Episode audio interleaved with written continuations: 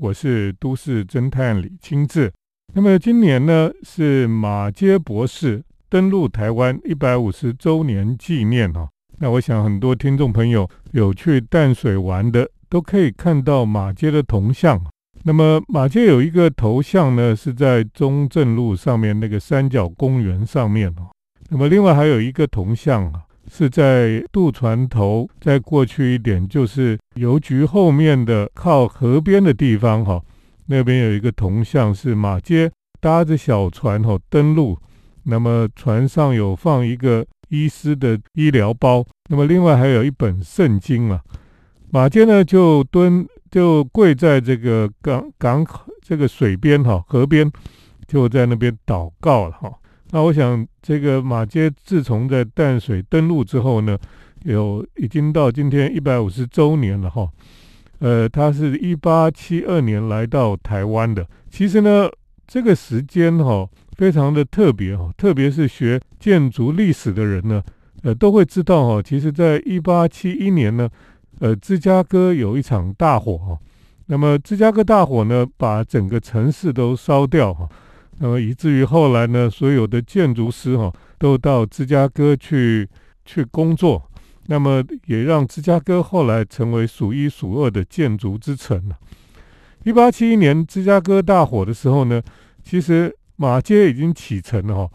马街其实是加拿大的人呢，那他在很小呢，他就知道他要当宣教士哈，所以他觉得说教育这件工作呢。呃，要对他宣教的工作是很重要的，所以呢，他就在呃小时候，后来他就去念师范学校，那么他也当了几年的小学老师哈。后来呢，他在多伦多的 Knox College 哈，这个多伦多大学的 Knox College 神学院哈，在那边念书。后来呢，他也到了美国的普林斯顿的神学院呃念书，之后呢，又到爱丁堡的神学院哈去进修。所以呢。呃，他其实花了很长的时间在准备自己，一直到二十七岁的时候呢，他才开始启程到呃中国哈东方这边来来传福音了。那马街他在一八七一年的时候呢，他从多伦多到了呃底特律哈。你知道加拿大跟美国中间哦，在底特律呢就是一河之隔而已了啊。那从这个加拿大渡过一个河就到了底特律。那么从底特律呢，他又搭火车哈到芝加哥，刚好马街到芝加哥的时候呢，就是一八七一年那个芝加哥大火的时候，他有看到这个整座城市在焚烧，然后人们在哭喊这样子，所以呢，他在那个时代哈，就是一八七一年芝加哥大火的时候，就来到了芝加哥，之后呢。他就继续往西边走，到了旧金山。从旧金山开始，哈，他就坐船出发了，哈，去当一位宣教士。那么他自己也觉得说，他其实有很多的害怕。可是呢，他那个时候呢，他就到他的船舱里面去祷告了，哈。他就读到圣经上，上帝就跟他说：“你出你入，哈，耶和华要保护你，从今时直到永远，哈。”所以他知道上帝会跟他在一起，就没有害怕跟疑惑哈。我想一个人哈，他也不知道他要去哪里工作哈，他只知道他要往这个往海的那边去哈，他一定会有心里很多的疑虑了哈，是不是永远不会回去家乡？他的生命到底经不经得起这样的考验哈？这样的决定会不会是错的哈？我想当时在马街博士的心里面哈，有很多的挣扎吧，有很多的疑虑哈。可是还好，这个信仰啊，带给他很大的力量了哈。他就可以出发的时候都不知道往哪里去，可是他可以往那个他要做的事情，他要努力的方向哈去前进。我想马坚哈到台湾来的时候，其实那个时候台湾其实你相较于芝加哥那个年代哈，真的是一个非常落后的年代了哈。你想想看，一八七二年的时候，马街来到台湾哈，我们如果想想看台北城的历史，你就知道。台北城哈盖了这个城市哈，就是像我们现在看到的城门哦，是一八八四年才盖的。也就是说，马介来了台湾十多年，他才开始盖台北城呢。那日本人也是一八九五年之后哦才来到台湾的啦。所以对马介来讲，当时来到台湾的确是一个呃非常落后的一个时代。等一下再继续跟大家来分享啊，因为今年是马杰博士登陆。台湾一百五十周年纪念。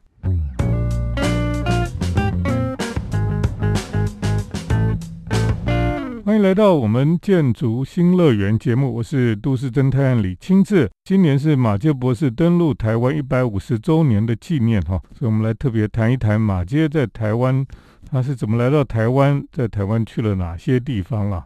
因为马街作为一个宣教士哈，但是他基本上他是非常有学识的。他在来台湾传道之前呢。他在多伦多的大学哈，普林斯顿大学和爱丁堡的大学呢都有进修了哈。那他其实除了圣经跟这个神学方面的知识之外呢，他也进修非常多不同的科学哈。那也包括了这个医术跟拔牙术了哈。那么甚至呢，马杰对很多的博物学哈，呃，植物啦、生物等等哈，解剖学啦等等，他都非常有兴趣哈。所以呢，马歇来到台湾之后呢，他在台湾也除了旅行步道之外呢，他也收集了很多不同的标本哈。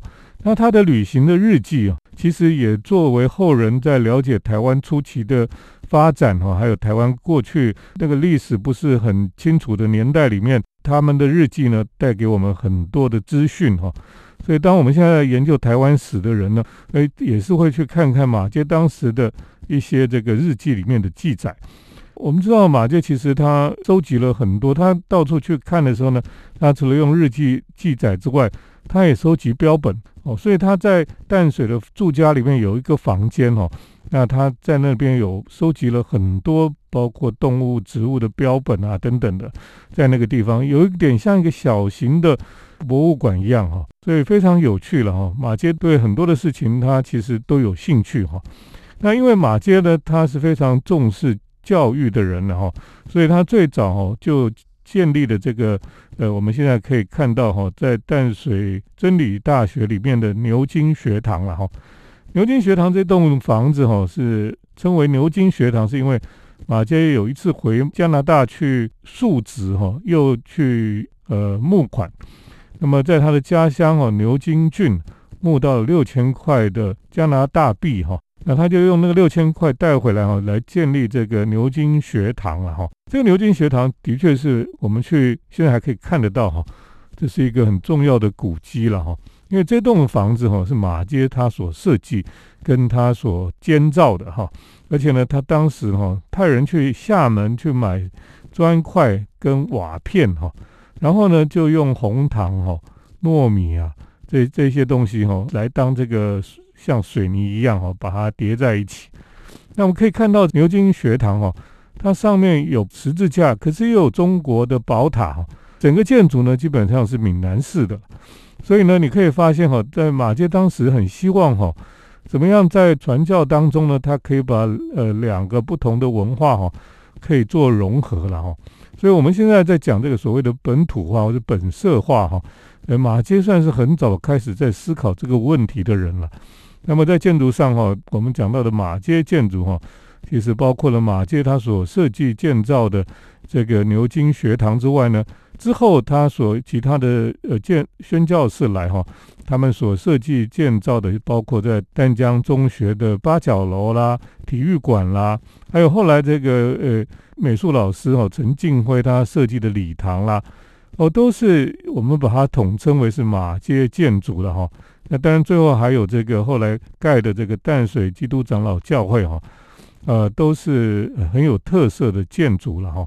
那么在马街来台，特别在淡水登陆一百五十周年呢，其实大家可以到淡水去走一走，看看马街他们所建造的这些建筑哈，其实是非常的特别哈。在我们研究台湾建筑史里面。非常重要的一段这个非常特别的故事了，你可以这样讲。那马介当时在牛津学堂的时候，那个牛津学堂呢，有点像是现在的最高学府了哈。为什么呢？因为马介这个在这个最高学府里面哈，他其实都不是只有教圣经哈，或是教这个神学的知识而已哈。马介在这个呃牛津学堂里面哈，他教了非常多的东西了。包括哈这个医学啦、教育啊等等哈，都是马街在这个牛津学堂里面所所要所要讲的事情哦。等一下再继续跟大家来谈马街在台湾的工作。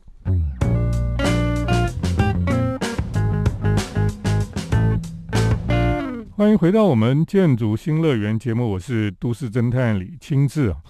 呃，我们今天在节目当中跟大家来分享哦，那么在淡水的马街的一些建筑，那么还有马街博士来台湾哈一百五十周年的纪念。呃，我们想在淡水哈，我们去看这个牛津学堂啊，这个是马街最早哈他所办的一个学校。其实呢，马街最早的学校就是在大树下来教导他的学生了。那在牛津学堂呢，基本上是一个台湾当时算是最高学府了哦。在那个当中呢，马街他自己在里面教圣经道理哈，那么圣经的历史，他也教解剖学、地理学、植物学，还有他的学生哦，严清华呢也是个读书人，所以他教这个福音书哈，教中国历史。另外一个陈荣辉呢，牧师就教天文地理。连中国字跟中国历史都教了哈，所以这个学校基本上就是一个像现在的大学一样哈，它是非常的教的东西是非常的丰富多元跟扎实的。你可以说牛津学堂后来就慢慢慢慢的哈，成为了像现在的淡江中学啦、台湾神学院啦，或是淡水真理大学的前身了哈。马介其实他就是非常的博学多闻了哈。那么我刚刚也提到说，他其实在除了在多伦多大学 n a s College 哈，或是普林斯顿，那么甚至到爱丁堡去念书了哈。他当一个宣教士哈，居然要念那么多的书哈，因为他觉得这一些就是一种装备了哈。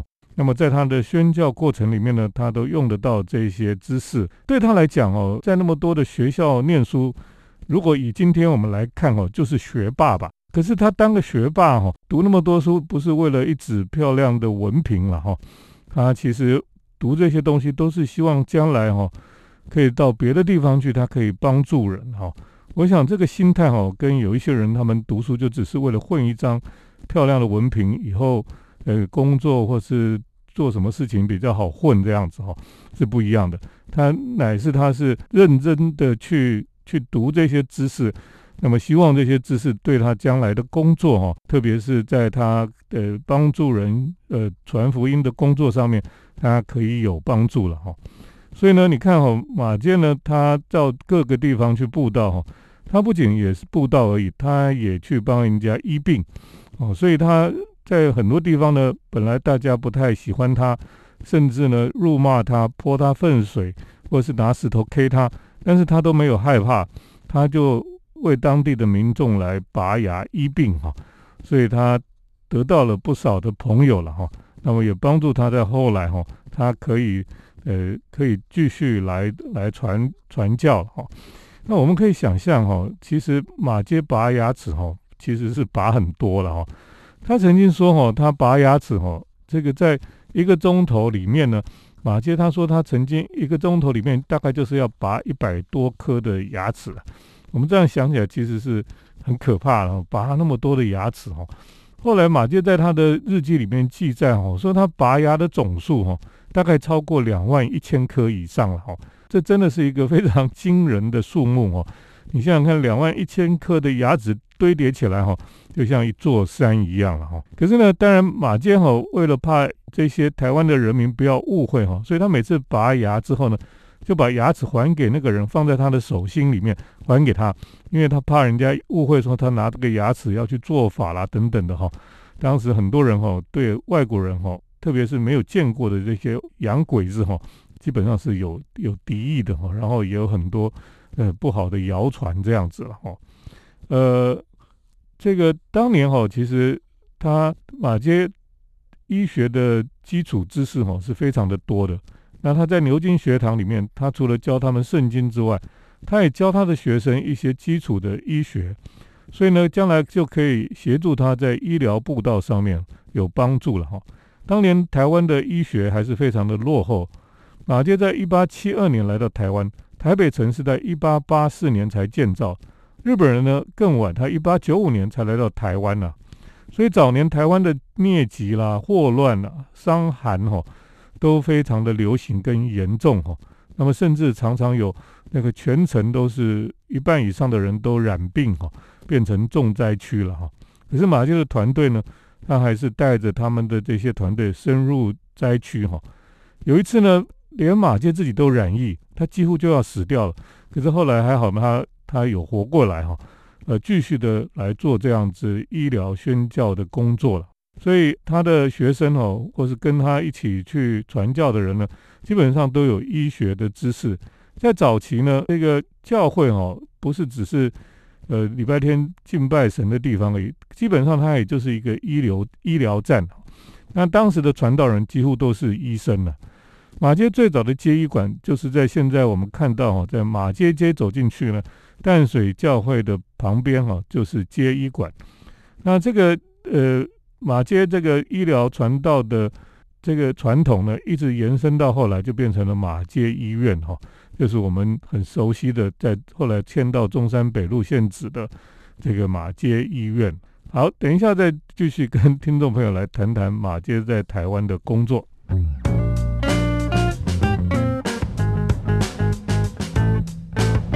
我是都市侦探李清志。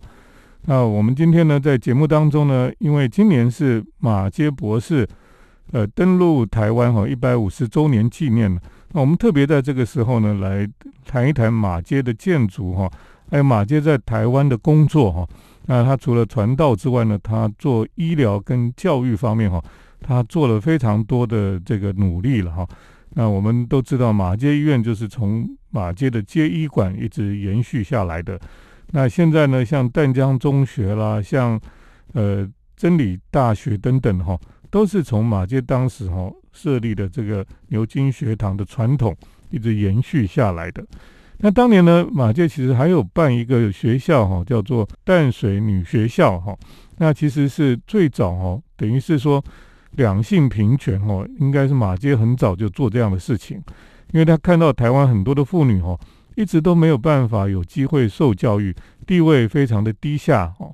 那因为过去呢，那这个女子无德便是呃，女子无才便是德了哈。所以他们就希望这个黄花大闺女都躲在家里，都不要出门，也不要去上课，这样是最好。所以呢，女生对于他们的社会地位就比较低下。所以呃，马介就觉得说，女性应该有机会可以去受教育哈。所以他们就办了这个。淡水女学校了哈，刚开始也是大家都不想让自己的小孩去念这个淡水女学校，所以当年呢，就是有很多马街在宜兰传道的这些平埔族的人，他们会把小孩送来这个地方来念书了哈。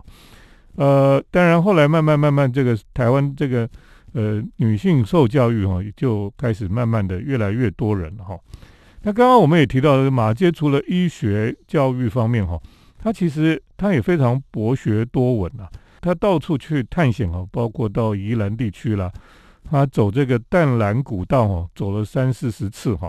那我们知道淡蓝古道在当年哈，其实是非常难走的，当时没有铁路哈，那么也没有这个雪隧哈，所以从这条淡蓝古道哈，从台北要到宜兰哈，要走三天的时间了哈，所以你非常的辛苦。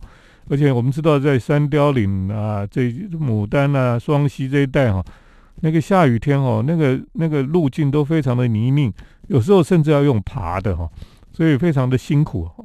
所以可是要一直走，就走到头城，可以看到龟山岛。那么马街就博学多闻，而且是台湾的探险家了哦。他也对台湾的影响哦，也包括农业呢。为什么呢？因为我们现在所熟悉的几种蔬菜哈。都是马街所引进的，包括这个白萝卜哈，包括红萝卜、甘蓝菜、番茄，还有四季豆、花椰菜哈、甜菜，还有外国芹菜等等哈，都是马街所引进来的。所以今天我们在吃这些蔬菜的时候，就觉得哎，还好当年马街有带这些蔬菜进来哈。现在我们已经觉得这些菜都是我们常常都在吃的，也没什么了不起哈。可是呢，这个就是马街也是把这一些蔬菜带到台湾来。我想马街哈，基本上他就是一个非常爱台湾的人了哈。而且呢，他说哈，他一定要葬在台湾，而且不要葬在外国人的墓地里面哈。表明呢，他是真正的认同这一块土地哈，所以他死后也要葬在这块土地上面。你们现在去看哈，在淡江中学后面哈，淡江中学后面有一个外国人的墓地，可是呢，马街的墓地跟外国人墓地是隔开来的，它是有一个马街的家族的墓园呢。因为呢，不是只有他自己葬在台湾，他的子孙哈，全家都葬在台湾了哈。那马街最有名的一句话就是“宁愿烧尽哈，不要锈坏了哈”。那我想这句话哈，也是给我们大家哈，那么包括我们这些这个人生下半场的人哈，大家彼此来鼓励了哈。因为呢，我们生命哈，不管到了几岁哈，我们还有生命存在的时候呢。就要努力来工作哈，来帮助人，还有帮助这个世界上的人。马杰说他宁愿烧尽啊，他也不要锈坏了哈。不是到了晚年就是只是吃吃喝喝来等死而已哈。应该是说，我们既然还有生命的存在哈，就要继续来努力了哈。那我想马杰来台湾一百五十周年的纪念哈，让我们有不同的醒思了。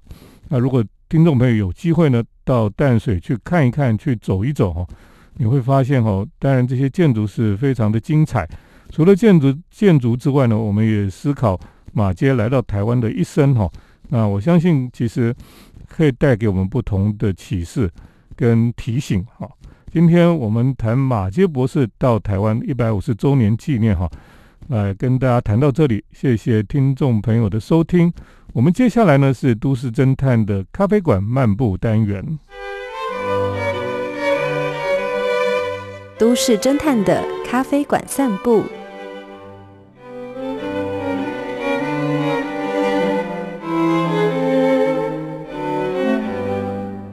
欢迎来到都市侦探的咖啡馆漫步单元。那么今天呢，要带大家到西门町这个城市的西区哈。我想西门町对很多人来讲啊，是一个比较很久没有去，或是说有点没落的街区了吧。虽然呢，东区最近没落的程度可能比西区还严重哈，可是呢，在西区哈，这个西门町过去，特别在所谓的电影街哈，这个武昌街这边哦，在以前电影院的黄金年代呢，这边大概有十几家的电影院哈。是大家非常喜欢去的地方，那么也是非常热闹、人群非常多的地方哈。可是呢，在整个电影事业的没落之后哈，那么这个电影街呢，现在也是呃，电影院只剩下几间稀稀落落的哈。那么在这个电影街走到最后的地方呢，有一个电影公园呐哈。电影公园呢，其实本来这边是有一个瓦斯厂哈。那么也有一个制冰厂在这个基地里面，那有一些空地，后来就开辟成公园。开辟成公园之后呢，在当地哈，那么有一个制冰厂呃留下来的建筑，那么另外还有瓦斯厂过去的红砖造的建筑哈，还保留在这个地方了。那么在这个电影公园里面呢，这个红砖的旧厂房里面呢，最近开了一家乌鲁木鲁哈的咖啡店哈。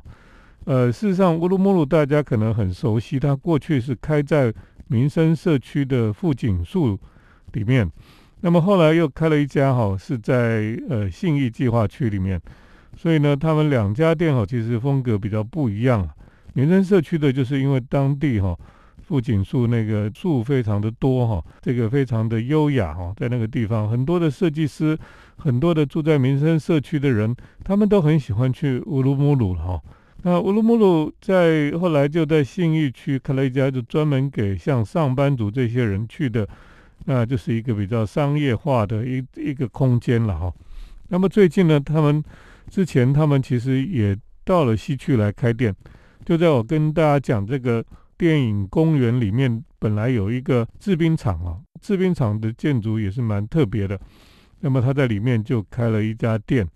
那这个店呢，在这个制冰厂里面哦，非常的特别，而且它有可以放电影的的空间哦，所以有个小电影院在里面。那这个店呢，后来开开，后来就关掉了哈。呃，最近呢，这个老板吉米哈，他又卷土重来哈，在这个电影电影公园里面呢的红砖建筑里面，另外开了一家乌鲁木鲁的英奥 West 哈。那个外部的空间哦，感觉是非常的粗犷，因为它保留了这个红砖造的建筑了哈。那内装哈却十分的舒适哈。那你知道在西门町这边哦，其实是很难找到一个舒服的咖啡店可以坐下来好好吃个饭、喝杯咖啡的地方了哈。像我平常去西门町哦，其实也找不到太多好的咖啡店。那我们就最多就比较多去这个老老派咖啡店，像这个风大咖啡啦、南美咖啡哈。那去那边喝咖啡，就是完全是一种非常老式的哈，现场也比较拥挤。